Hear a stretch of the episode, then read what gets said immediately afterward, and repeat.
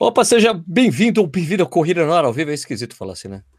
É, oi, pessoal, boa noite. Hoje é dia 13 de junho de 2018. Está começando mais um Corrida no Ar ao vivo. Programa que a gente faz todas as quartas-feiras, ah, pontualmente às 8h30. Só na semana passada que o tal no Bonorino se atrapalhou e daí a gente não conseguiu começar no horário, mas voltamos aqui a, a essa coisa de fazer tudo ao vivo, bonitinho, tranquilo, né?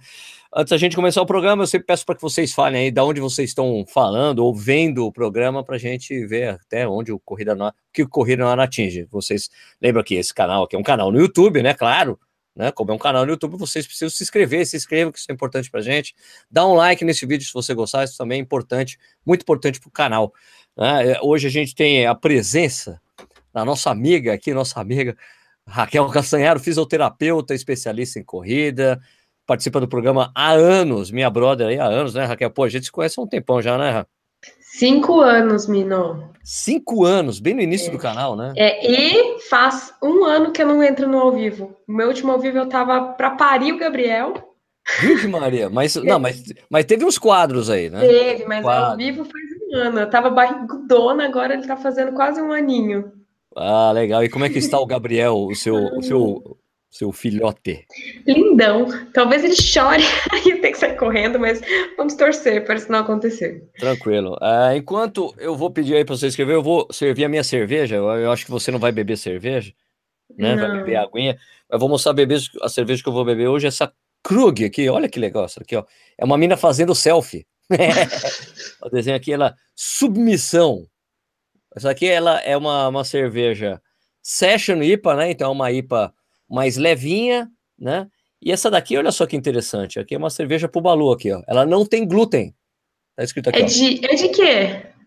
Ela é IPA, eu não sei, eu não sei como é que eles fizeram sem o sem o sem, o glúten. Sem o glúten, mas não tem glúten. Não tem glúten, ó. Sem glúten. Mas é cerveja de milho? O que que é? Sei lá. Eu não... Depois eu leio direitinho aqui, eu só vou vou me servir aqui antes de começar. Ô, Raquel, hum. enquanto eu vou fazendo aqui, me servindo, as pessoas vão aí falar de onde elas estão vindo, você podia se reapresentar para as pessoas, né? Não sei se todo mundo te conhece, espero que sim. Mas as pessoas aí poderiam, quer dizer, você poderia se apresentar, falar seu nome, o que você faz, qual a sua formação. Olha só que ficou, ficou bonito, olha. Ai, que lindo. Olha esse copo, olha esse copo aqui. Ah, que massa!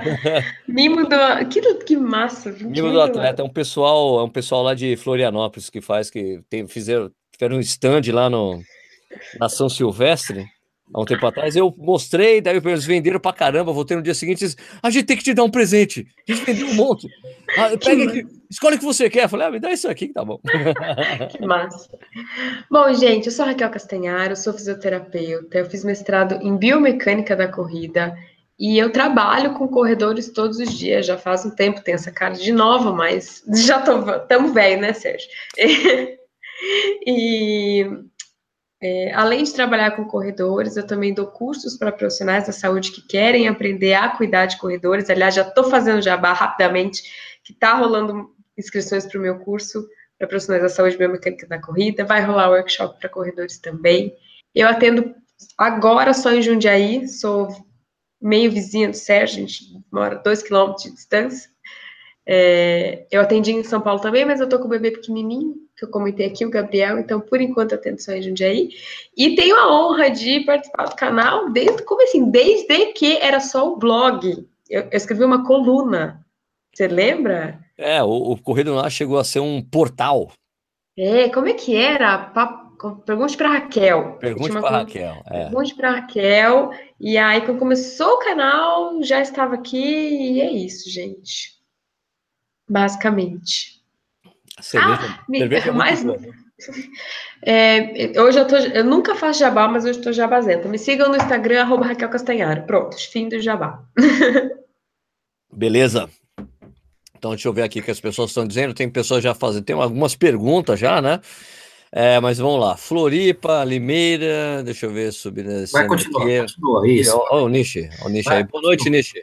Boa noite, eu tenho uma pergunta para Raquel, mas pode continuar. Tá bom. Salvador, Rio Claro, Floripa, São Gonçalo, Curitiba, Muzambinho, Minas Gerais, Niterói, Brasília, Jundiaí, É, Guilherme Fernandes, Jundiaí, conheci você hoje no escritório. É, eu estou mudando de escritório de contabilidade. Daí o pessoal falou: tem um fã seu aqui no escritório. desconto, desconto. É, então, Guilherme, se quiser fazer uma avaliação de biomecânica com a Raquel, é de Jundiaí, cara, fácil fazer. Então, é aqui Distrito Federal, Canela, Ricardo Adams. E aí, Ricardão, beleza?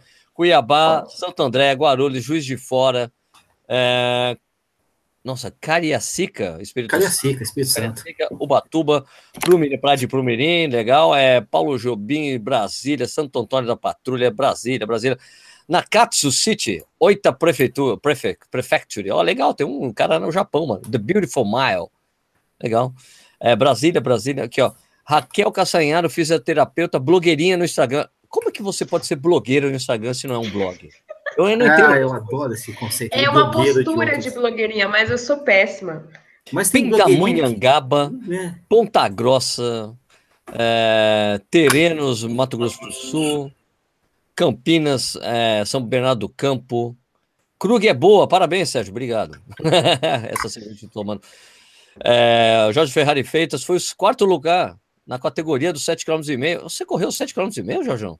Ah, você tá de sacanagem, né? Eu corri o 7,5. Então, então é sacanagem também.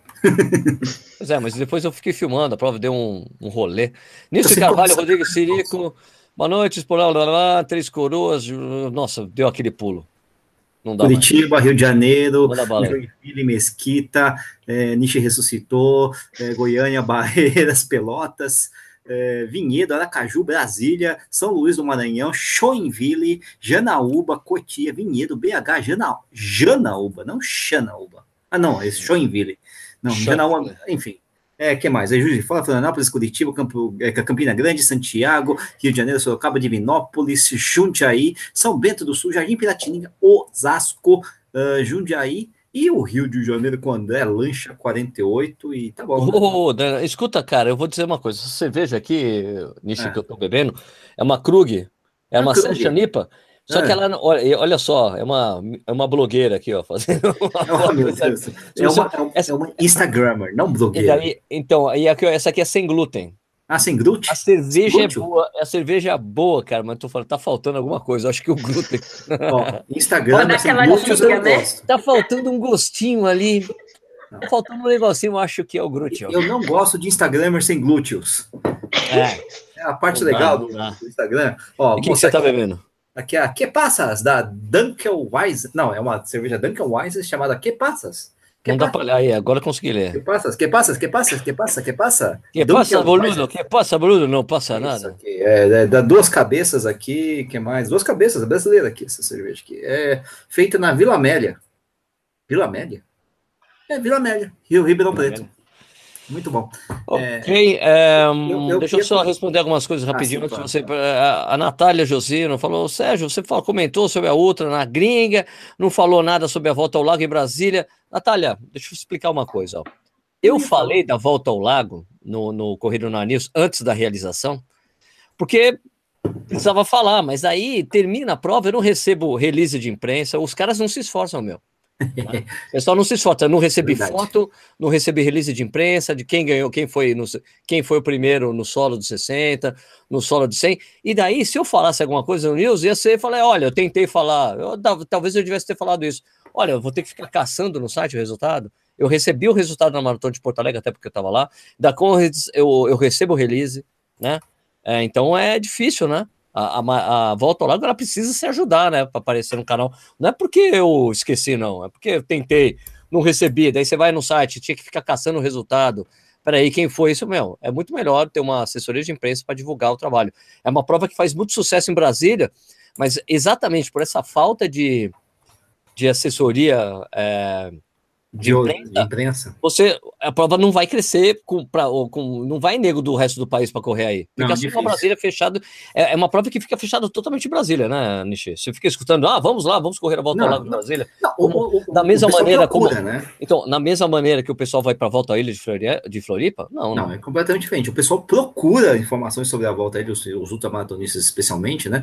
Uh, até porque ela é uma prova consolidada, mas uh, dizer que a prova faz um trabalho de divulgação em imprensa, coisa do tipo, é, em mídia, é, não dá para falar porque ela realmente não faz. Eu descobri a prova, eu descobri que a prova ia ser esse ano no dia da, da Condes, por acaso. No dia da Condes, é, dia da Condes, isso. Né? Ó, e, e, e também, e, e, falando também, me, me, defendendo aqui, ó, por exemplo, eu nunca falo da, da volta à ilha de Floripa. Não falo, porque também é uma prova que dá super certo, mas muita gente, mas eu nunca recebo os resultados também. Né? O professor é, Carlos Duarte. Trabalho, né? Não, professor Carlos Duarte não faz esse trabalho de divulgação. Qual foi não, a equipe que ganhou? Não, não, eles não, não manda para a imprensa. É uma prova que, tipo, assim, a mesma coisa, eu diria que é a mesma coisa do Kiko, do Montandu. Ele também não faz questão nenhuma de mandar não, material para saber quem ganhou a prova. Agora, eu recebo do pessoal da Corre Brasil, né? Da prova do Ricardo Zilsdorf, eu recebo um monte de release. Ele que faz a meia de Joinville, meia de, é, meia de Blumenau é, é uma coisa né? simples de ser feita, né? Basta você criar uma, uma, uma, uma mailing list, uma coisa do tipo, e, e mandar ver, mas o pessoal acho que se preocupa, tá, tá, tá, pensamento talvez de prova pequena, não sei o quê, tá, acaba não indo para frente em, em relação a tornar a prova visível, né?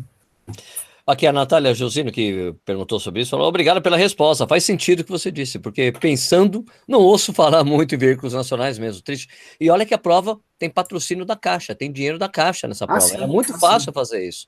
É. Né? Não, porque você pagar uma assessoria de imprensa durante três meses do ano para divulgar a prova e falar, tipo, agitar e falar, não é uma coisa cara, meu, em relação não. ao valor total de realização da prova, né? Exatamente. É, mas enfim, né? Acontece. Beleza. Um, você, a gente vai começar com a sessão de perguntas. Você quer ah, começar quero, com você? Tem uma, uma pergunta para Raquel. Eu queria saber o seguinte: o Rafael Kenzo não está dormindo direito. Né? Saber se é paciente plantar. Se ele tem facete plantar? É, porque ele não tá dormindo direito. Tô brincando, é que a galera não sabe, mas é que a minha esposa encheu o saco da Raquel. Imagina, não encheu o saco nenhum. Falou, falou com a Raquel, falou com a minha mulher. Também, é, falou também. com a mulher também. Não tem, tava... é, o que acontece é que eles são nenéns, essa é a verdade, né? Eles estão nenenzando. A, a, esposa do Sérgio disse a melhor frase do mundo. Ela falou: ah, olha ele nenenzando. Tá sendo neném, é isso aí, é, toca o barco. Tava nenenzando, então. Então, eu acho que ele não tem facete plantar. Já estou satisfeito com isso. Ótimo. Deixa eu andar descalço, hein, Nishi? Deixa, eu ah, não começo nem a engatinhar, mas tudo bem, né? É, aliás, eu conheci uma pessoa, Raquel, é, lá em Porto Alegre, eu estive lá na maratona de Porto Alegre acompanhando a prova, e uh, não me lembro quem realmente disse isso, mas ela falou: Olha só, Sérgio, eu tive, eu tive que usar a famosa, famigerada bota ortopédica quando eu era criança. Nossa, muita gente chega no consultório ah, usa bota ortopédica. É, porque você sabe hoje em dia, né? E eu falei: hoje Nossa, não, você sabe que a orientação. Porque essa era, era a orientação que, que existia, que os pediatras davam, né? Quando sim, a criança tinha fechado. E a, a, orientação do, do pediatra dos meus filhos, ele falou: Olha, por favor, hein? Tem que deixar seu filho o máximo de tempo descalço. Antigamente se usava bota ortopédica, hoje é descalço, porque é ficando descalço o mais tempo descalço possível é que vai criar o arco plantar. Eu falei, cara, que médico sensacional. Sim, nossa, ainda bem que jogaram luz em cima desse assunto, porque imagina que torturam uma criança com bota ortopédica. Vê o Force Gump. né? Pô, usava aquela bota maldita lá, não conseguia fugir dos é, caras. Deixa descalço, é importante. Bom, uh, Bom, vamos lá, vamos começar com a sessão de perguntas para a Raquel, para esse assunto. Metralha, Raquel aí. Se dá para viver, dá para se prevenir das lesões, que é o assunto de hoje. Se você tiver dúvidas, você coloque aqui na, no nosso chat. Uh, vocês também têm esse dinheirinho aí, essa, essa notinha aqui embaixo no seu chat.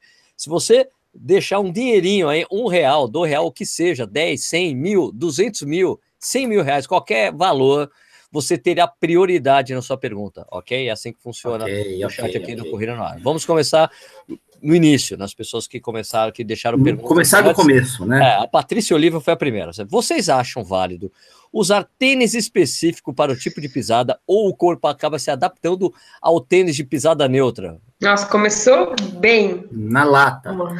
Patrícia, não, não precisa de um tênis específico para o seu tipo de pisada. Qualquer pessoa com qualquer pisada pode usar tênis neutro. É a Raquel que está falando isso? Não, não é a Raquel. São as evidências científicas atuais que a gente tem hoje.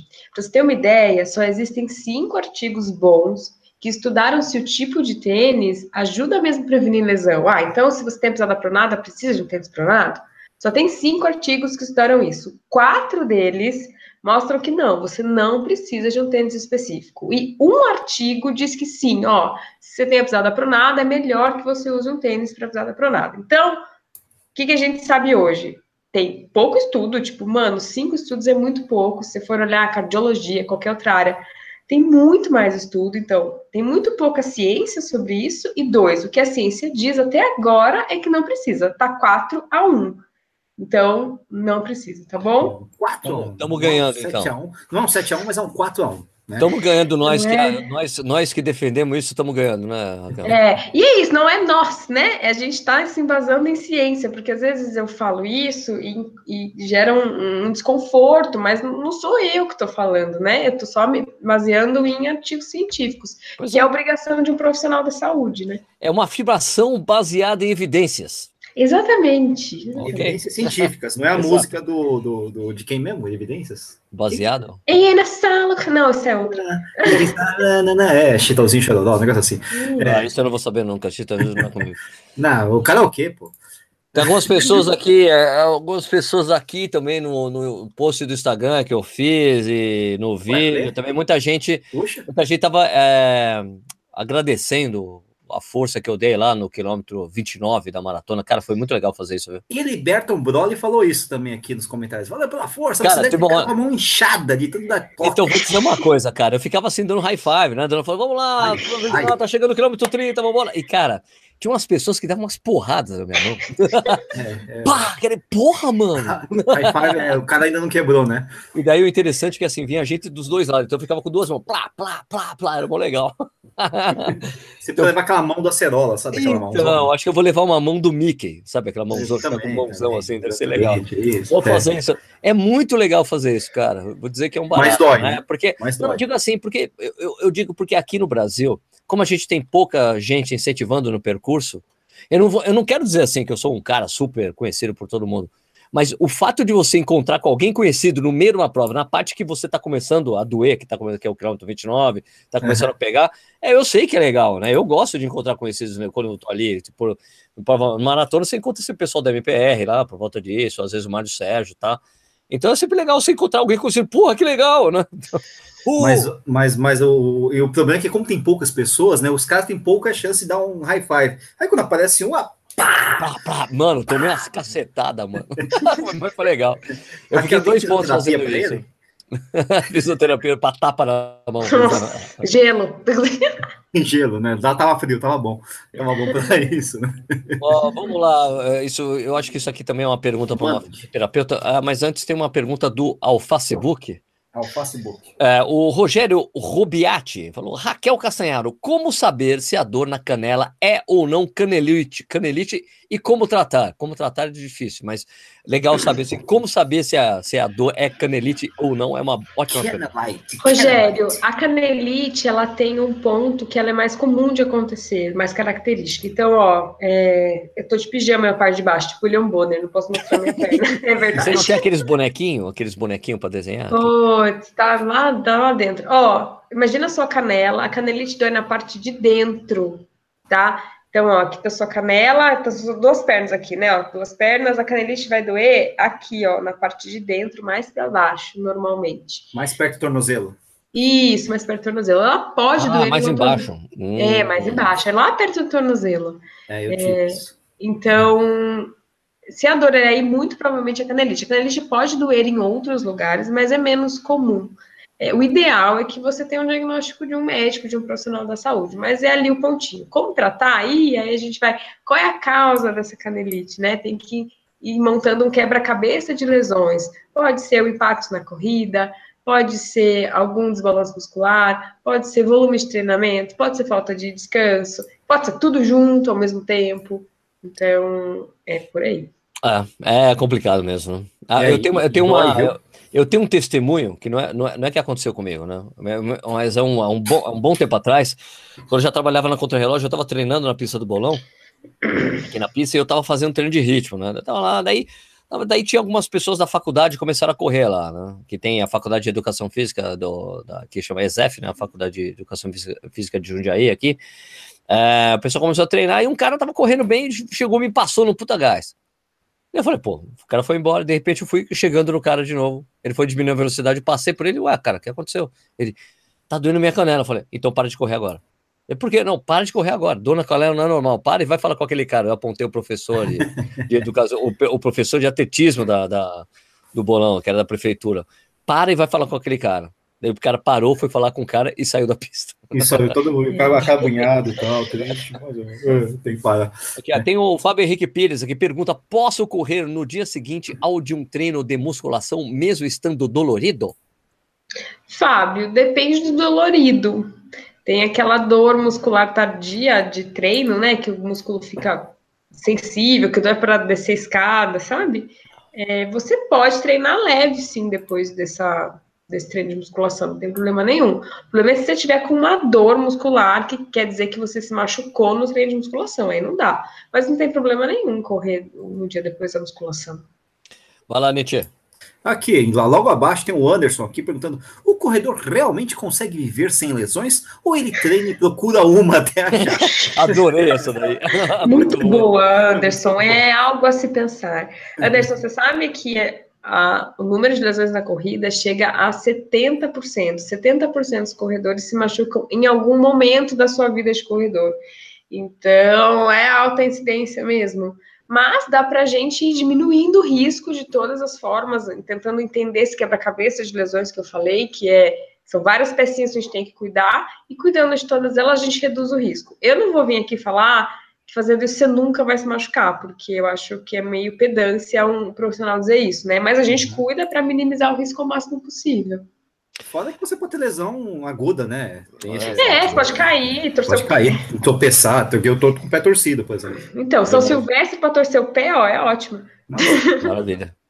Escuta aqui o Charles Pierre Oliveira, fala boa noite, daqui de Curitiba, obrigado pela dica do Corrida no Ar News de ontem e já me inscrevi para Porto Alegre 2019. Então, pessoal, hum. lembrando disso que o Charles disse, é, tem o pessoal lá de, de Porto Alegre abriu mil inscrições é, promocionais promocionais é, por 125 reais hum. para Porto Alegre 2019. Vai ser, a prova vai ser no dia 2 de junho. 2 de junho. Aproveite, porque o segundo lote vai custar 160 reais. Ah, então, se você ah, quer correr Porto Alegre, ah, ó, eu diria para aproveitar, porque depois vai para 160, depois 180. Vai subindo, vai subindo, então, vai subindo. Aproveite. É. caso você queira correr a meia, a meia é uma ótima opção também, a meia maratona lá, tanto que o pasteleiro fez 1,46,33 o Marcel virou outro corredor, brother. Ele tá, ele tá vivendo tá no... exatamente aquele. Ele está na, vivendo aquela coisa que a gente chama do passou platô, né? rebote. Não? Rebote, não, eu re, passou o platô e o rebote uhum. fisiológico da maratona. Eu lembro que teve um momento do meu treinamento que aconteceu isso.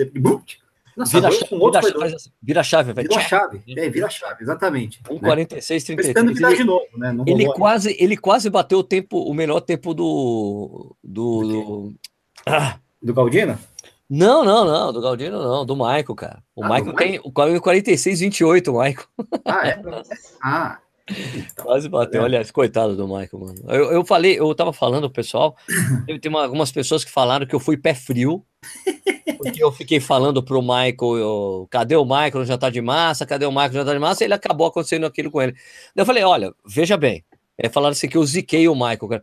Veja bem, minha gente, muito pelo contrário, quem se zicou foi o é Michael por não ter ido. Porque se ele tivesse ido no jantar de massa Certamente. e tivesse acontecido aquilo, ele podia colocar a culpa em mim. Exato. Agora não tem como colocar a culpa em mim. Não foi. Ele não foi. Se ele tivesse ido e tivesse acontecido isso, beleza. Ah, tá vendo? Por isso que eu não devia ter ido. Eu fui lá e acabei, foi uma merda. Não, mas ele decidiu não ir. Então Aí. ele perdeu a oportunidade de jogar a culpa em mim. Exatamente, perdeu se danou. Né? Perdeu, perdeu, já era. Perdeu, perdeu, já era, já era. Ah, infelizmente, foi, foi, deu pena do Michael, cara, porque ele ficou com quadro de hipotermia. Imagina ser pego pela ambulância, os caras medir sua temperatura, você tá com 32 graus. Hum, é, é 32? Eu não é baixo, né? Caraca, é baixo, não, né? é, é, hipotermia mesmo, tipo, não, perigoso. É, a gente tem certeza disso, tem gente que questiona, mas é uma outra história. Ah, então, mas é o seguinte, teve um problema assim que o Michael, ele no ele ficou à tarde do sábado, ele foi no mercado lá, tomou cerveja com os caras, passou a, do, tomou Dramin para dormir, passou a noite acordando para fazer xixi e ainda quando acordou, ele vomitou. Então, eu acho, na minha opinião, o Michael desidratou. Mas ele falou que o problema dele foi dor, né? Ele tinha falado. Dor okay. no pé, dor no pé, dor no pé, dor no pé. Ele tava bem, inclusive. Então okay. não dá para saber. Ok, mas eu acho que a desidratação tem um papel fundamental aí, de uma inflamação, de aparecer alguma coisa ali no pé, que ele nunca teve, ele nunca teve é. a dor no pé, então eu acho que deve ter colaborado de alguma forma, porque você fazer xixi a noite inteira, eu acho depois, que. E depois vomitar, você cria um quadro, um quadro de desidratação pré-maratona. Eu acho que você zicou. Não, eu teria zicado se ele tivesse ido. ele devia ter ido para colocar a culpa em mim, cara. É, fiquei uma pena, mas enfim, ele tá me devendo um churrasco. Vamos é. lá, vamos para as okay. Vamos lá. Ô, Maicão, Maicão, você vai fazer sub 4, Maicão. Agora, Isso, mas... tira essa pressão de fazer. Vai, é, faz, cara. Vai, faz e não esquece, tem Berlim, cara, treina de verdade, sem pressão, cara, sem pressão. Mas ele treinou direitinho, né? não, mas agora quero de verdade. É... Olha lá, Nilce Carvalho Rodrigues, Sirico, Sirico, Sirico, tem quantos é. Siricos aqui? Dois Siricos. Sirico, Sirico, Sirico, Sirico. Rodrigues, Oi, Sirico. Oi, Bia Noite. É, é, boa noite, no caso, né? Tô com, espor... tô com esporão e lesão no tendão de Aquiles. Isso tem cura? Eu tô, três, tô há três meses em tratamento. Ela deve estar tá com saco cheio de tratar esse negócio, mas é complicado mesmo, né, Raquel? Tem, tem cura sim. E a média de tratamento disso são seis meses, na verdade. Nossa senhora. Nossa senhora. É xarope, é. Uh, mas, de novo, tem que cuidar de tudo. Então, tem que cuidar da inflamação, tem que ver como tá a mecânica, se não tá sobrecarregando o seu tendão, tem que ver se não tá com, descansando pouco. É, mas tem, tem jeito sim. É, depende do grau, tem um monte de coisa, né, associada. É meio difícil chutar, né? Mas é isso aí que você falou. Olha, tem uma que pergunta mais? no Facebook aqui. É. é uma pergunta que eu acho que é assim, cara. Eu hum. acho que é só o cara tomar cálcio. Hum. É porque hum. ele tá. Cálcio? É, porque ele tá pedindo exercício para fortalecer o tornozelo. Como é um é. osso, só toma cálcio, né? É, ah, sim, claro. Próxima. Não precisa fazer exercício, é só tomar cálcio, não, brincadeira. Não, existem próteses como, também. Como, fa como fazer exercício para fortalecer a musculatura que envolve o tornozelo, Raquel? Ah, mas é chato, hein? Dá para fazer exercício com peso, aqueles tradicionais, desculpa, que você foi, desculpa, foi o Franklin Andrade que fez essa pergunta. Ah. Eu acho legal é, fortalecimento para o tornozelo, é, com exercícios funcionais. O que, que é isso? Exercícios que imitem coisas do dia a dia. Então, você pode fazer exercícios de salto pliométrico, pular cordas, pode fazer alguns educativos de corrida que envolvam salto, pode ficar em plataformas de equilíbrio, sabe aqueles lugares onde você tem que se equilibrar? Fortalece músculo Skate. também. Também. Uhum. Skate também. Uh, Bozu, que é aquela meia bola, sabe? Pogobol. Tá, tá Pogobol. Tem N jeitos de fazer. Tem Trabalhar em estabilidade, né? É, tem o mais tradicional também, que é você ficar com o pezinho, levantando e abaixando, que funciona também, mas eu acho mais legal você colocar movimento no, no fortalecimento. Oh, eu acho, tem um, tem um vídeo no Corrida no Ar que não é de tornozelo, mas é para o pé. Mas tem um, dois exercícios lá que ajudam o tornozelo também. Bota lá no Corrida no Ar, exercícios para os pés. Vai tá Raquel, quando eu treinava em trilha, quando eu treinava para fazer corrida de trilha, né? É, muitos dos exercícios que meu, meu treinador me passava era o seguinte: era fazer exercícios, um, como fala, não só no lateral, mas sacisão. Ou seja, eu chegava, ficava numa perna só assim, né? E levantava Sim. ali e tal, o negócio, uhum. ali, aqui, mas sempre numa perna só, equilibrando Sim. e fazendo força, assim, né? Uhum. É, rola também isso aí? Sim, com certeza. É isso, ficar no pé só, dar saltos é, esse vídeo que eu falei tem dois exercícios que você fica num pé só. Oi! Ah, oi, a Raquel mandou oi para você. Você tem alguma pergunta para Raquel? é, quando a malácia do, do, do, Rafael? É isso? Pronto, pode falar. Sim, é ótimo ficar num pé só e descalço. É importante que esse exercício seja feito descalço se descalço. você tiver oportunidade, porque isso, isso, aumenta o, isso aumenta a percepção do seu corpo e aumentando a percepção do seu corpo, o seu cérebro coloca mais força no músculo. É uma via de feedback. Quanto mais informação você tem do chão, mais é. o seu cérebro consegue controlar o músculo. Então, chão, chão, tudo isso chão, descalço. Chão, chão, chão. Chão, Aliás, lá, lá no Canadá é legal. O pessoal só anda descalço dentro de casa. É muito bacana. No Canadá, é. B. Gracie B. Gracie B. Gracie B. Gracie B. Gracie é pro Michael essa, né? É. Grace B, o que fazer? Oi, Ale. Grace, Oi, Ale. o que fazer para amenizar a condromalácia para corredores? Minha cerveja, Ale. Eu vou falar em termos de mecânica, tá? Porque senão toda vez eu falar, ah, tem que ver volume, blá, blá, blá, blá. Vocês entenderam já, né? Mas eu vou falar de biomecânica. Uhum. Uma coisa para diminuir condromalácia é aumentar a cadência, tem estudo mostrando que aumentar a cadência diminui em 14% a pressão da patela contra o fêmur, então a pressão na articulação. Aumentar a cadência é trocar o passo mais rápido, não ficar muito tempo com o pé no chão. Cadência é o número de passos por minuto. Além de aumentar a cadência, é aterrissar o pé mais perto do seu corpo. Você não pode aterrissar o pé lá na frente com o joelho esticado. E uma coisa andar junto com a outra. Quando você aumenta a cadência, automaticamente o seu pé vem para mais perto do seu corpo na aterrissagem. Esses dois pontos ajudam muito na condromalácia.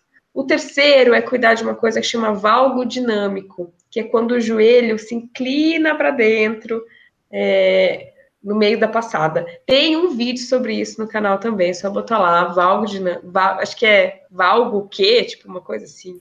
É um título engraçadinho. É. É, como cuidar do valgo dinâmico? Fortalecendo o quadril, que é principalmente o músculo glúteo médio, que é o que fica na lateral do quadril, que levanta a perna. É, e fazendo alguns exercícios também de salto, do castigo de salto, onde você tente não deixar o joelho cair muito para dentro. Esses três pontos ajudam, da biomecânica, ajudam na condromalácia. Ô, Raquel, é mais comum ter isso em mulheres? Porque a gente vê muita mulher com o joelho para dentro. Sim, a postura em valgo de joelho, que é o joelho para dentro, ela é meio típica em mulher. Em homem é o uhum. contrário, que é o, o joelho para fora, né? De é, cowboy. Assim, cowboy. Cowboy. é verdade. É, ué. Mas, é, mas o homem também pode ter o valgo, mesmo pra quando o homem tá parado, tá com Garrincha, durante... Garrincha tinha valgo, velho. É, ele tinha os dois. Os dois era, é. vezes eram assim, cara. Os dois. Era, um torto, algo, o outro era o oposto. Mas é mais comum em mulher, sim, porque a, a, bacia da mulher é mais larga. Então, tá aqui a bacia, né? Como o fêmur encaixa na bacia mais larga, ele tende a cair mais para dentro. Uma questão anatômica. Bacia. Bacia. Pel. Olha, o, o uma coisa que eu tava falar uma coisinha aqui rapidinho. O Zairo Júnior de Souza e Silva falou: boa noite, Sérgio. Aqui é o Zairo da equipe Trem Pagador de Brasília. Trem Pagador? Ficamos em segundo em trio na volta ao Lago 2018. Parabéns, Zairo. Trem Pagador? Trem Pagador é, legal, né? É equipe da Casa da Moeda? O que, que é? Cara? Deve ser. Ah, provavelmente. Brasília, né? né Brasília sempre tem essas coisas. Bom, é, o que tinha Vamos mais lá. aqui? O, tem uma do Rodrigo, do, do, do Rodrigo da Col, Sérgio. É o seguinte, ele está pedindo para você contar a história da maratona de Curitiba antes de. Você está com tempo aí? aqui, vamos lá, vamos lá. É, aqui, ó. Raquel, Opa, aproveitando a oportunidade. Qual, é o Guilherme Fernandes. Ah, tem dinheiro? Pera aí, dinheiro. Dinheiro. Pé cavo. Ó, então, fala, repetindo aqui. Você colocou um dinheirinho, seja lá qual a quantidade você ganha prioridade nas perguntas aqui do nosso chat aqui do, do Corrida lá ao vivo. E você aproveita e ajuda o canal fazendo isso. Então, o Gabriel RB. Pé cavo só piora. Tenho a impressão que com o tempo o arco do meu pé tem ficado mais visível. Nossa, Gabriel. Até onde eu saiba, não. É, a característica do pé cavo é que ele é bem fixo. Ele é assim e assim será. É, ele não vai nem diminuir e, teoricamente, nem aumentar. Eu nunca vi, mas vou até anotar aqui para pesquisar. Mas talvez, será que você não está emagrecendo, daí está vendo menos é. coxinha no seu pé? Mas até onde eu saiba, não. Ah, olha lá. Tem, tem mais gente, mas não sei, mas não pode sei. Ser pode ser a síndrome do pé emagrecido. Não, não é? Olha só, diagnóstico, corrida no ar. É. Vai, Nietzsche. Não tem mais dinheirinho aqui. Mais tem, dinheirinho? Tem, aqui apareceu. Só, só, encontrei um dinheirinho. É, pois é, mas depois eu fui rodando, apareceu aqui, tá, o negócio deu uma falhada pelo jeito. Mas tá bom. Falhou? PRM, 6,90. Achei, achei, achei. É, olha, tá vendo? Não achei, não achei. Achei. PRM? Achei, foi o primeiro, né? Genética é. ruim para menisco requer cuidados, né? É isso, né? Isso, exatamente, essa mesmo. Obrigado aí, Nishi. Valeu. Essa não deu destaque, né? Não apareceu pra é, gente. engraçado, tá, né? Cima, né? Okay. a função do menisco é absorver impacto dentro do joelho. Então, se você tem um menisco ruim, você tem que cuidar ainda mais do seu impacto na corrida. Como cuidar do impacto? Como a gente sempre fala aqui, correndo ninja, não niche, correndo ninja. Não, até porque... não é besouro, não é besouro ninja. Ah, tá complicado. é correr sem barulho, aterrissar perto do tronco, como eu falei. Tudo isso reduz o impacto. E aí, você vai dar uma folga para o seu menisco que já não está tão bom. Tem uma coisa aqui que o cara, o hum. Gabriel RB, ele complementou do cara do pé cavo. Ele falou que ele viu fotos no Google Images e ficou apavorado. Deve ser aquelas fotos daquela. Não, nunca faça isso, viu? Porque os caras sempre pegam aquele caso mais escabroso do mundo e falam: Ó, oh, isso aqui é um pecado. E aí o cara é, sei lá, né? Um homem-elefante, né? É complicado. Homem elefante. Elefantismo, né? Sei lá, alguma coisa do tipo assim. Né? Não, perguntinha para Raquel. Daniel Carmona falou: perguntinha para Raquel. Carmona, abração Carmona. Carmona, abraço. Sempre Você é de Cascavel? Não. Eu? Carmona. Carmona? Eu? Não, Carmona, eu? Não sei eu? se ele é de Cascavel, mas Meu ele, marido é de Cascavel, mas vai. é aqui de São Paulo, assim, só Só não sei se é Barcelona. Perguntinha para Raquel, sempre fiz fortalecimento, mas precisei ir para físio para recuperar de lesão. Existe fisioterapia preventiva ou, na verdade, o que estamos fazendo é fortalecimento e propriocepção? Olha, Fisioterapia preventiva é complicado. é um conceito complica complicado. Eu não entendi bem sua pergunta. Você falou que fisioterapia preventiva seria fortalecimento para percepção? Não. A fisioterapia preventiva, se ela existe, tem que cuidar de todos aqueles peças quebra-cabeça da lesão que eu comentei. Então, tem que olhar a mecânica, tem que olhar se tem um fortalecimento muscular adequado, tem que conversar sobre volume de treinamento, sobre descanso, sobre fator genético. Mas, aqui no Corrida no Ar, a gente já conversou sobre isso aqui, não cola muito, eu acho, fazer um tratamento preventivo. Você tem que ter essas orientações, é, seguir tudo direitinho, mas não, não tem necessidade de ficar lá e fazendo propriocepção, ficar em cima de um disquinho, dá para você ir fazendo isso de outras formas. Eu respondi, não sei se você entende bem a pergunta. Bom, o Carmona só disse que ele é de São Paulo mesmo. Tá. o, o James Lane falou que o Sérgio Rocha está na live do Togumi. Não, é que ele tava, abriu a janela aqui do, do Facebook, apareceu o Togumi, eu fui eu clicar para fechar, ela abriu. Né? Agora, eu já, eu já fiquei de falar com o Togumi. Togumi, por que você está fazendo live no mesmo horário do Corrida no Ar? É, é, que são públicos distintos, mais ou menos assim. É o horário que ele tem, cara, porque terça e quinta ele tá no Ibirapuera, tem uma série de ah, coisas. É verdade, cara, verdade. Falei, é o horário então, mas, tudo, mas, tudo bem, pelo, mas pelo menos os públicos são distintos, né? Se bem que é, o James Lane é muito mais para estar tá lá Não. com o Togumi do que aqui, né? Era para eu estar tá lá, porque eu acabei de fazer uma prova em trilha, mano. Pois é, então. mas ele trabalha, ele trabalha de um jeito diferente. É um live 10 dele, são 10 perguntas, uma coisa assim. Ah, é tá. Não é, não, a interação é diferente, né? É uma interação diferente, mas é interativo também. Tem mais pergunta com dinheiro aqui, Sérgio. Opa, vamos lá, apareceu o cincão. André Castro, eu parei de correr devido a uma dor no lado externo do joelho esquerdo. Deve ser síndrome da, da banda, né? Pode é, ser. Falam que era falta de alongamento. Isso procede? Pro, ó, oh, André, tudo depende do caso, né? Marcelando aqui, camargando. Depende. depende. Mas provavelmente não. Porque a maioria das lesões não tem relação com encurtamento muscular. É, isso é científico. Se for na lateral do joelho, que é a síndrome da bandilha tibial, é, o que a ciência mostra é que uma das causas dessa lesão é, de novo, aquele tal do valgo dinâmico, quando o joelho uhum. cai para dentro que tem vídeo no Corrida no Ar, tá? Essa é uma das causas mecânicas. É, há também uma questão, na verdade, de um pouco de flexibilidade da banda iliotibial. A banda iliotibial não é um músculo, ela é uma faixa fibrosa que começa lá na coxa e vai até o joelho. E se ela está muito rígida, ela sofre um estresse mecânico muito forte e isso pode gerar a síndrome da banda iliotibial. É, nesse caso, uma liberação miofascial também ajuda embora não exista ainda provas de que isso preveniria a, a síndrome, mas, como está tenso, se liberar ajuda, é uma boa ideia. Então é isso, valgo dinâmico e tensão na banda. Bueno, bueno. que mais Marcelo, o Marcelo Mendanha falou aqui, por que não comentam sobre ultras realizados no Brasil? Marcelo, a gente comenta quando dá, mas de qualquer forma, o Corrida no Ar não cobre ultramaratonas, velho. O que não cobre, quem faz é o niche. É, muito de vez e, em quando, né? E é porque assim, também eu, eu comento, o, o comentário que eu fiz no Corrida no News sobre a Conrads é porque a Conrads é uma, uma, uma ultramaratona que correram 16 mil pessoas, amigo, é diferente. E mais de quase 300 brasileiros, né? Então, ah, tamanho. Não, né? puta, foram poucos que 200? completaram, né? 185, não, não, mais, 200 e alguma coisa, se não me engano. Que completaram, não, eu, eu subi, eu peguei esse número. Uh, de entre brasileiros, eles não conseguem fazer isso ainda, eu tava até reclamando do grupo da Conrads. Imagina, eu mesmo consegui fazer isso ontem.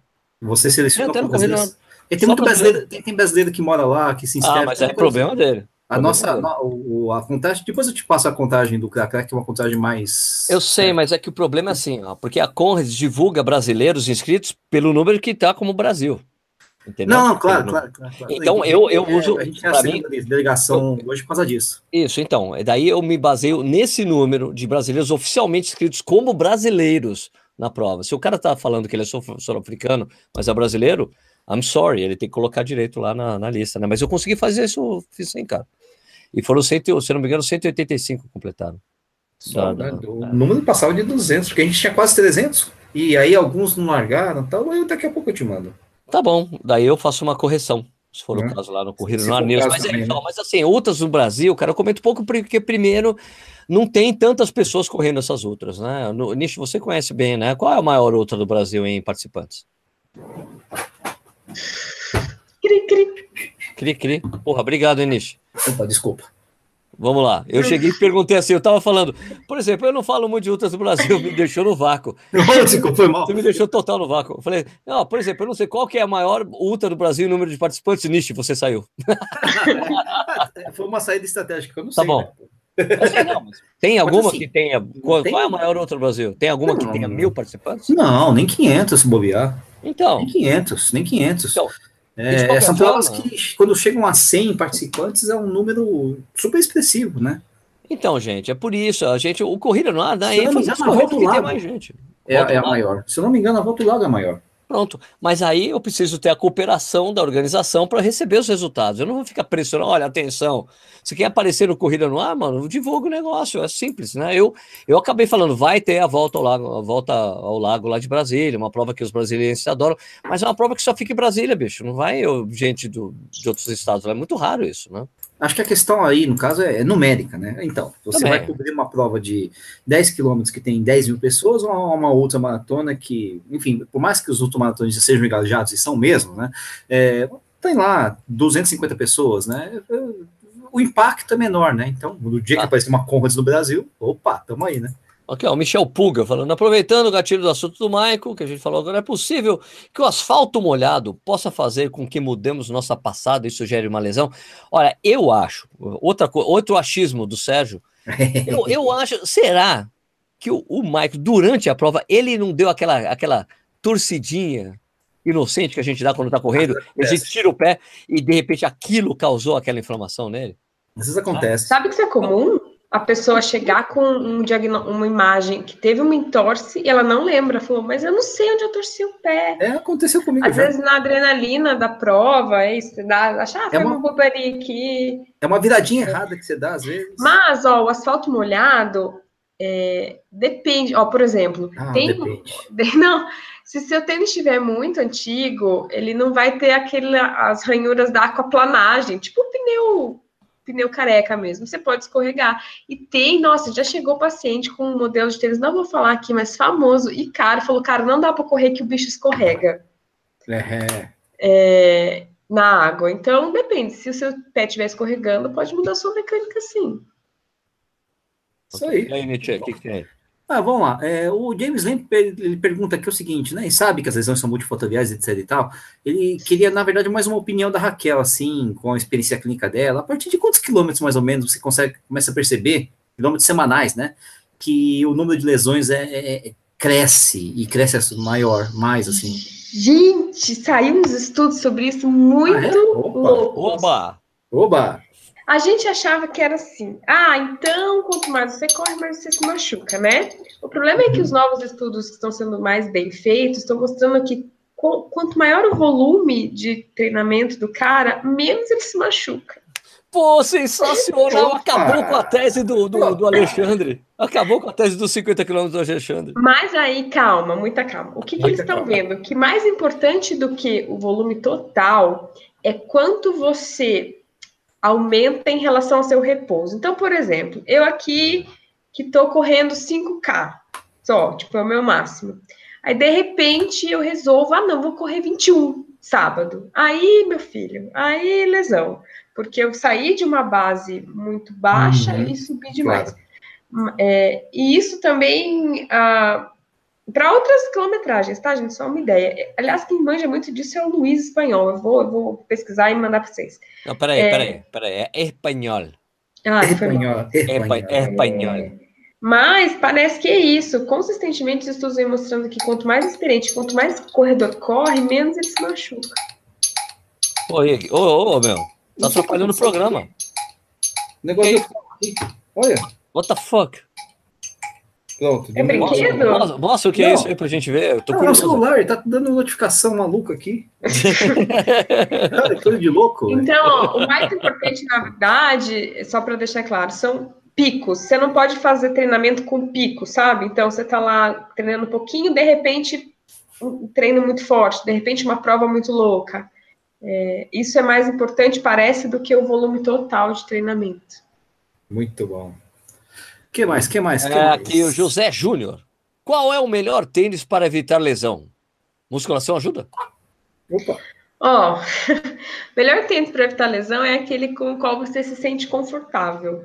Então, conforto é pessoal. O que é confortável para mim não é confortável para você.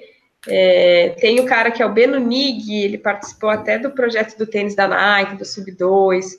Ele que vem estudando isso. Ele é um velhão que estuda tênis há, sei lá, 50 mil anos. Ele é o cara que inventou a pronação e. Exatamente. Foi ele que há 30 anos atrás falou: ó, oh, pronação, cuidado. Daí hoje, que ele já tá velhinho, aposentado, trabalhando, sei lá, trabalha onde quer, ele falou: ó, oh, esquece esse negócio de pronação, viajei na batatinha. É, fala, errei, só que todo mundo é, uma coisa dele. Ele cita um artigo assim: ó, isso aqui é tudo besteira, é tudo artigo dele, tipo, besteira, besteira, esquece, esquece.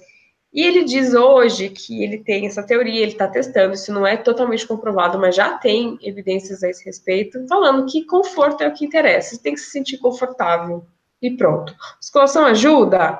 Sim, é uma das peças do quebra-cabeça. Um músculo fraco pode contribuir para o maior risco de lesões. Bueno. É... Léo Kennedy, boa Opa, noite. Estou com duas lesões no joelho, fissura no menisco e edema ósseo. Nossa. Pode ter sido uma corrida ou uma lesão já existente? Sou iniciante da corrida. Pode ter sido uma corrida ou uma lesão já existente? Você já tinha é. antes de correr? Essas lesões, normalmente, elas não acontecem do dia para a noite, elas são lesões crônicas. O que acontece? Você vai machucando aos pouquinhos, cada dia um pouquinho, cada dia um pouquinho, até que um dia a dor vem super forte. Sempre dou o exemplo do pneu do carro. Às vezes você roda mil quilômetros com o carro, e aí você vai na padaria da esquina, o pneu fura. O pneu furou porque você foi até a padaria da esquina? Não, você já rodou mil quilômetros com aquele pneu. Então, a corrida é a mesma coisa. É, é, insidioso, né? Vai acontecendo aos pouquinhos, de repente estoura. Pode ser que antes de correr você já tinha algum problema lá de subir dessa escada, da sua atividade de vida diária, e a corrida meio que estourou, foi a gota d'água, assim, né? Foi o que fez transbordar a ponta. Escuta, o Zairo Júnior. Ah, grande Zairo. Ah, falou: Não, Sérgio, Trem pagador faz uma alusão ao trem postal inglês, que foi assaltado em 1963 ah. por ter parado em uma luz vermelha alterada pelos assaltantes. Portanto, nossa equipe trem pagador nunca para. Nunca para, pelo menos no farol vermelho. É, menos, né? Muito bom. Agora muito vai bom. uma pergunta realmente boa aqui. Eduardo Castilho, para ser considerado lesão, a dor deve durar mais de uma semana? Sabem que não existe um consenso sobre isso, Eduardo. É até um problema das pesquisas sobre lesão na corrida, porque às vezes cada grupo de pesquisa classifica de um jeito. Então, o grupo da, de Amsterdã classifica lesão como ah, você ficar parado uma semana. O grupo dos Estados Unidos fala, não, lesão é quando você fica parado dois dias. Não, não existe um consenso. Hoje está se caminhando para uma coisa mais assim, ó. Então, se é uma lesão que te limita a você parar ou diminuir o treino por uma semana, isso é lesão. Mas depende da, na verdade, entendeu? Não é um conceito super objetivo mesmo, é difícil de saber. Muito bom. Uh, fala aí, Nietzsche. É, Lucy Razegal aqui está perguntando o que, que a, a, Raquel acha de palmilhas para pronadores severos. Palmilhas Tem vídeo. Esse quadro é raro, mas esse quadro é raríssimo, né, de ser diagnosticado, é muito raro, né? Com pronação severa? É. Ah, não, é muito difícil. Tem vídeo no Corrida no Ar sobre palmilha, tá? Procura lá. Yes. Olha, não, eu não. A minha opinião é, eu não concordo com palmilhas para pronação severa, uhum. é porque a evidência de que a palmilha funciona é para, sei lá, pecado doloroso, artrite reumatoide, são doenças que não são comuns em corredores, né? Aliás, tem um estudo muito bom mostrando que uma pronação severa, na verdade, diminuiu o risco de lesão em corredores. Gente, é o seguinte, olha. ó, deixa eu explicar Uau. uma coisa. Quando olha. a gente olha para artigo então, científico... o ideal é a gente ser pronador severo? Não, não, não, não sou eu, sou eu, eu sou. Existem dois tipos de artigos científicos. O que analisa a relação de causa e efeito, então uma coisa causa a outra, e outro que, é, que analisa só correlação. Correlação pode ser aleatório. Um dia mostraram os dados assim que quanto mais o Mel Gibson faz filme, menos pessoas morrem nos Estados Unidos. Tipo, essa relação é terrível. Né? Genial.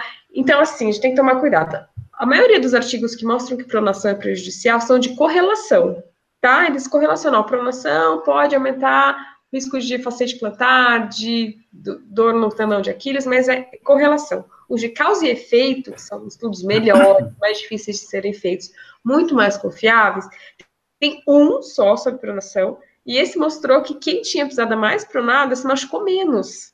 Então, assim, entendeu? A gente fica nessa de, ó, talvez a pronação não seja um problema, esse Benunig aí que a gente falou, que foi quem botou luz na pronação, que foi quem ficou, olha, olha a pronação na pronação. Benunig? Ninguém sabia o que era isso. E ele começou a levantar essa bola, isso ficou muito famoso, e as pessoas começaram a ficar muito preocupadas. Mas, cara, é um mini movimentozinho perto de toda uma mecânica de corrida, perto de um corpo inteiro, né? E aí, esse próprio cara que inventou a pronação tá falando: esquece a pronação, deixa ela lá, deixa rolar, entendeu? Então eu não gosto de palmilhas, mas também depende do caso, vai que, né, depende. Assiste o vídeo de palmilha, tá bom? Assiste aí, mano. Assiste aí. Assiste aí, assiste aí. Ó, é... tem dois real. Nelton Araújo. Nelton? Ai. Cadê? Nelton, tá ah, tudo Você tá vivo, Nelton? Se eu te vi é. na São Silvestre, nem conseguimos trocar ideia. Mas ele não mandou pergunta. Cara. Ele só colocou dois real e não. Não mandou pergunta. Ah, então não tem direito à resposta. Beijo. Aqui, ó, Halisson Ferreira. As lesões são mais comuns em quais corredores? 5, 10, 21, 42. Putz, eu não vou saber te dar essa estatística. Ah, é difícil, né? É, não sei. Agora tem um cara que fez uma pergunta aqui que eu achei interessantíssimo. Por Fala. que a marcha atlética causa menos lesão que a corrida? Porque a gente tem muito mais gente correndo do que fazendo marcha atlética. Um amador. É uma boa, é uma boa, né? É só isso, é a quantidade de gente fazendo essa atividade, amigo. Quantos porque a maioria das pessoas que conhece? Porque as pessoas que é. fazem marcha atlética, em geral, fazem de forma competitiva. Né? E, não tem, não tem, vamos lá, ó, é, tem uma é. baixa atlética de 10 km esse final de ah, semana em São lá, Paulo. Vamos, vamos todos lá, lá. Baixa lá, baixa lá que eu vou. Imagina a quantidade de juízes que precisariam estar lá para ver se o cara está fazendo a marcha correta. Quantos marchadores amadores você conhece? Eu não conheço nenhum amador. Nenhum, também. Eu, conheço ex, eu só conheço ex-marchadores que são corredores. Sim, sim. Né? Além de, né? Diego, legal esse Diego com Y. Diego Rivas. Boa noite, galera. Quais as principais lesões na corrida ligadas ao Genovaro? Hã? Que é a perna de cowboy. Ah, bom. Obrigado, obrigado, obrigado. Nossa. Eu estava achando que era o nome de alguém. Eu tô achando que o cara tá falando pornografia aqui, sei lá. Diego, é que geno é o jeito chique de falar joelho, entendeu? Ah, tá. Genovaro. Existe algum cuidado especial para esse tipo de coisa? Tem estudo correlacionando genovaro à síndrome da bandeira tibial também. É, então, você tem que cuidar principalmente do fortalecimento de quadril e dessa elasticidade da banda, né? não deixar ela ficar rígida, então fazer uma liberação facial de vez em quando. É isso. Tá, o, o, o Nelton mandou um beijo, seus lindos. Ah, valeu, dois beijo, reais. Beijo, mano. ó, ó, ó. Ó, Reginaldo Júnior mandou dois contos também. Por que Opa. existe tanto contraste sobre alongamento?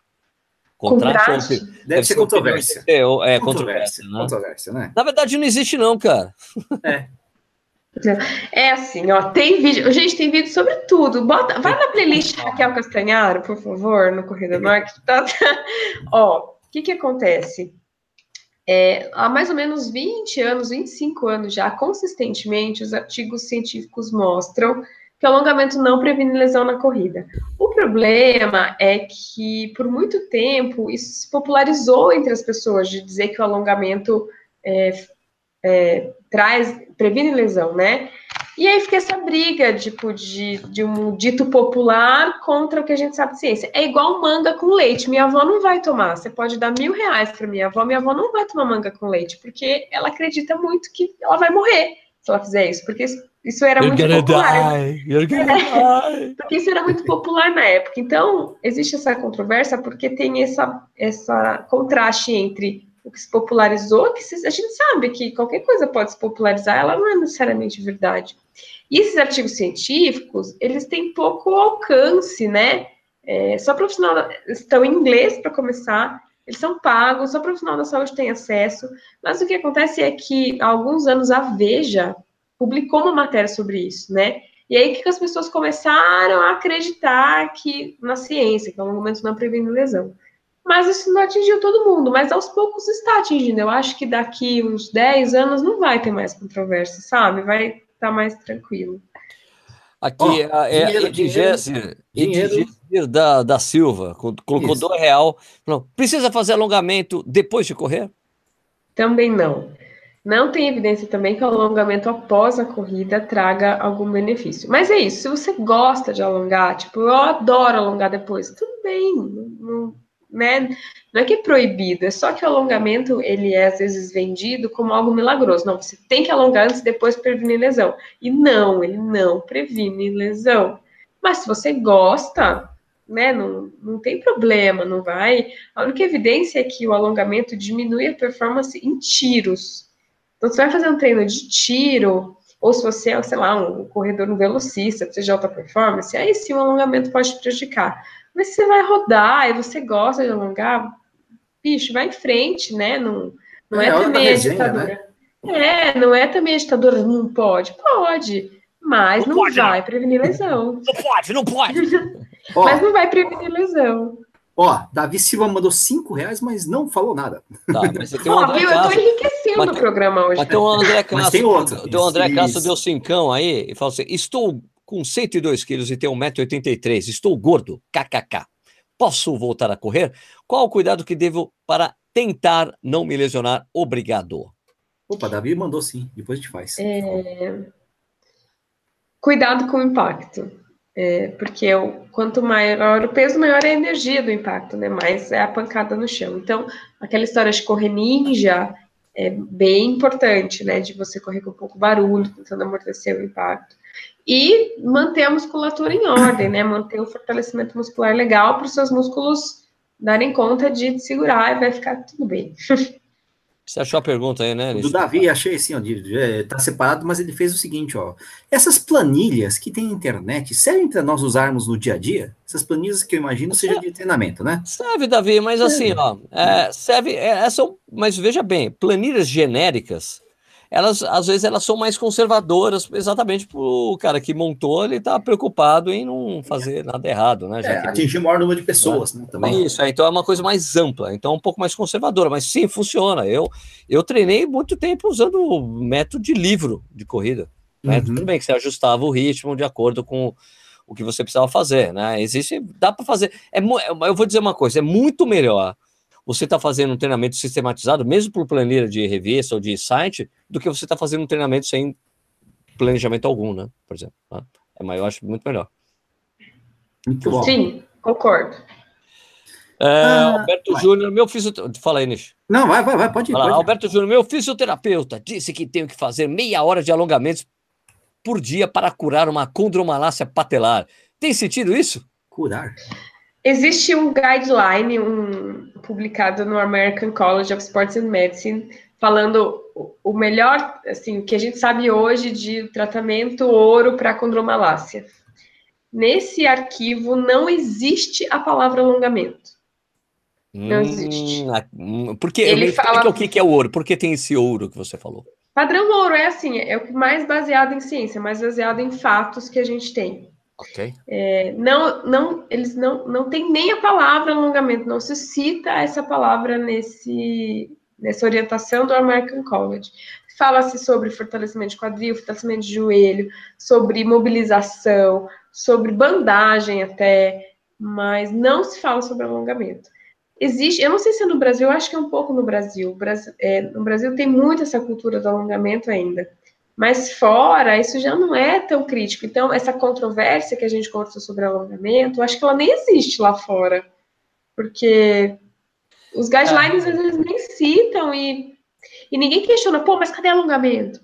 É, então, mas claro, depende do caso. Se você tem um encurtamento real da musculatura, né, tipo, é super encurtada, é, isso está gerando um problema de movimento, aí sim, né? No seu caso, você precisa de alongamento. Mas de uma forma geral, não é o mais comum para o tratamento da condromalácia, entendeu? Mas quem, quem vê se é o seu físico, eu não te conheço, vai saber o que você tem. Não vai falar, ah, Raquel falou que não é para alongar, mano, não conheço seu joelho. Olha. Então, vai, né? Calma lá. Ó, agora a última Ó. pergunta, deu horário, última pergunta com Graninha, que chegou aqui, tá Graninha. da Janaína Borges. Muito obrigado, Janaína Cincão. É a última pergunta do programa lá. Cifose e balanço de ombros na corrida, existe solução? Ah, Jana, ainda vai vir semana que vem aqui, né, Jana?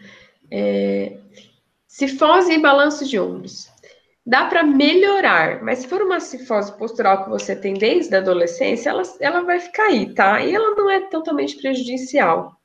O balanço do ombro tem a ver, muitas vezes, com a estabilidade do tronco. Então, se a gente fortalece o core, se a gente estabiliza o tronco, normalmente o ombro para de girar. Então, sim, tem solução, a gente resolve isso semana que vem. Beleza. É, Raquel, dá aí seus contatos para as pessoas, aí como entrar em contato, como ser, é, é, poder marcar uma consulta com você, fazer avaliação biomecânica, você dar umas porradas no pessoal. Não, eu sou boazinha.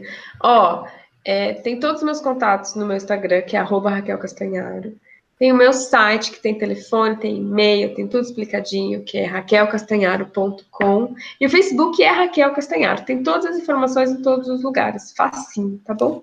Show de bola. Muito bom, muito é, bom. Muito obrigado pela sua presença, Raquel. Muito obrigado mesmo. É sempre muito legal. Acho que você vai ter que voltar de novo, né? Muitas perguntas aqui. Como sempre. Ficaram sem resposta. Vamos fazer, vamos marcar uma vez por mês a Raquel Castanheira. Pronto. Ah, daí fica fixo.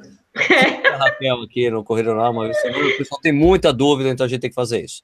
Gente, pauta, se vocês quiserem uma pauta específica comigo, manda um sugestão que a gente, que a gente vai falar. Ah, não sei. Então, se vocês quiserem um tema Beleza. específico, manda aí pro Sérgio ou para mim no Instagram. Beleza. Nishi, obrigado aí pela presença. Opa, sempre, queria só deixar pela um aqui, ó. O Gedaf fez o último registro aqui, ó. Vai começar o jogo do Corinthians. Fui. O Parmeira não tem mundial. Precisava fazer o registro.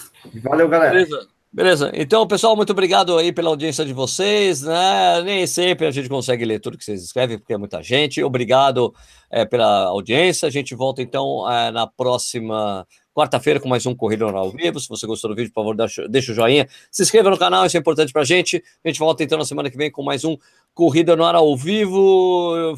Fomos! Fomos. Tchau. Tchau.